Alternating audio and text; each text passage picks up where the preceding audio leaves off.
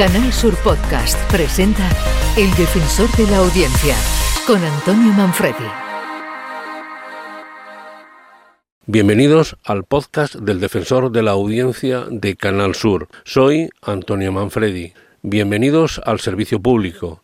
Aquí recibimos sus quejas, sus sugerencias, sus opiniones. Las comentamos, las respondemos y estamos pendientes de las inquietudes de nuestra audiencia. Bienvenidos.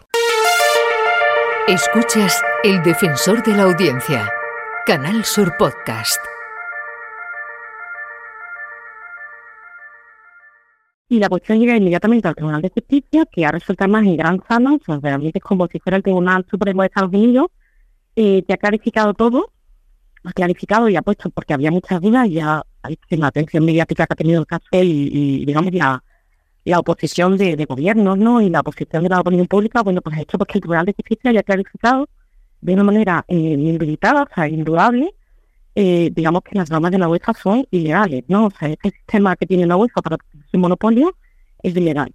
Y algo que parecía bastante, eh, digamos, dudoso, ¿no? Pues precisamente por esta oposición eh, tan grave que existía por parte de todos los sectores, pues el Tribunal de Justicia ha venido a clarificarlo.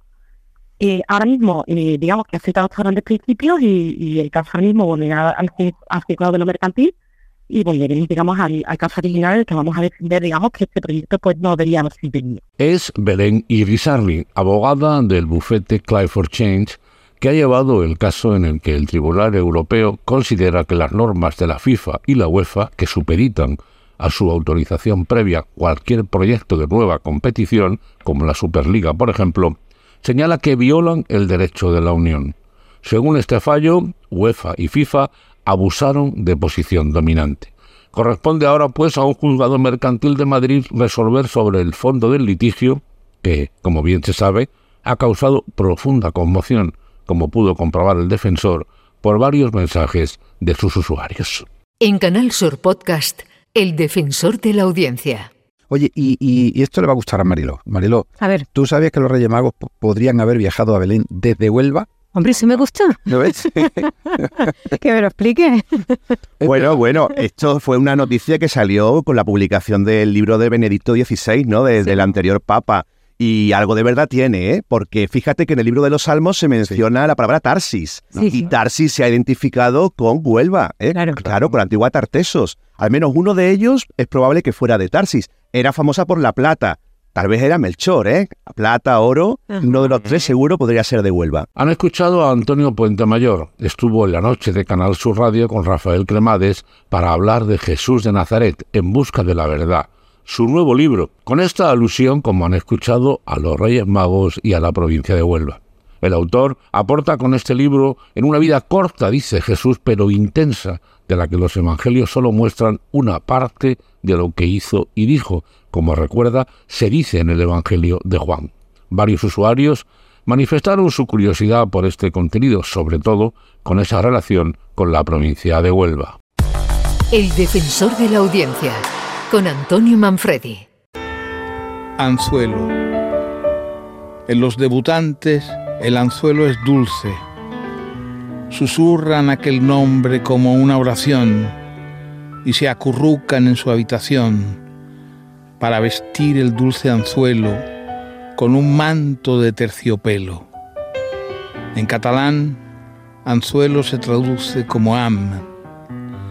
Canta la delicadeza Cançó de l'amor petit, gravada en tal com raixa. Jo tinc un amor petit, un amor en cadussars, que mossega l'esquerra y no se'm pasa l'am. Yo tengo un amor pequeño, un amor desparejado, que muerde el cebo y no traga el anzuelo. Jo tinc un amor per ti. I llamine com un infant un amor escadusser que mossega l'esquer i no se'n Este 27 de diciembre pasado, Joan Manuel Serrat ha cumplido 80 años y con tal motivo, la tarde de Canal Sur Radio con Marino Maldonado entrevistó a Luis García Gil, el mayor experto en su obra, que además de varios libros sobre su figura y su música, acaba de sacar al mercado un diccionario que recopila muchas de las palabras incluidas en su cancionero, como acaban de escuchar. García Gil considera que este no solo es un libro para seguidores de Serrat, sino para quienes les gustan las palabras y saber de dónde vienen. Eso sí, con mi lado poético dice, y es que considera que las canciones de Serrat son profundamente evocadoras. Serrat sigue siendo una referencia, como han señalado varios usuarios al defensor tras escuchar esta entrevista.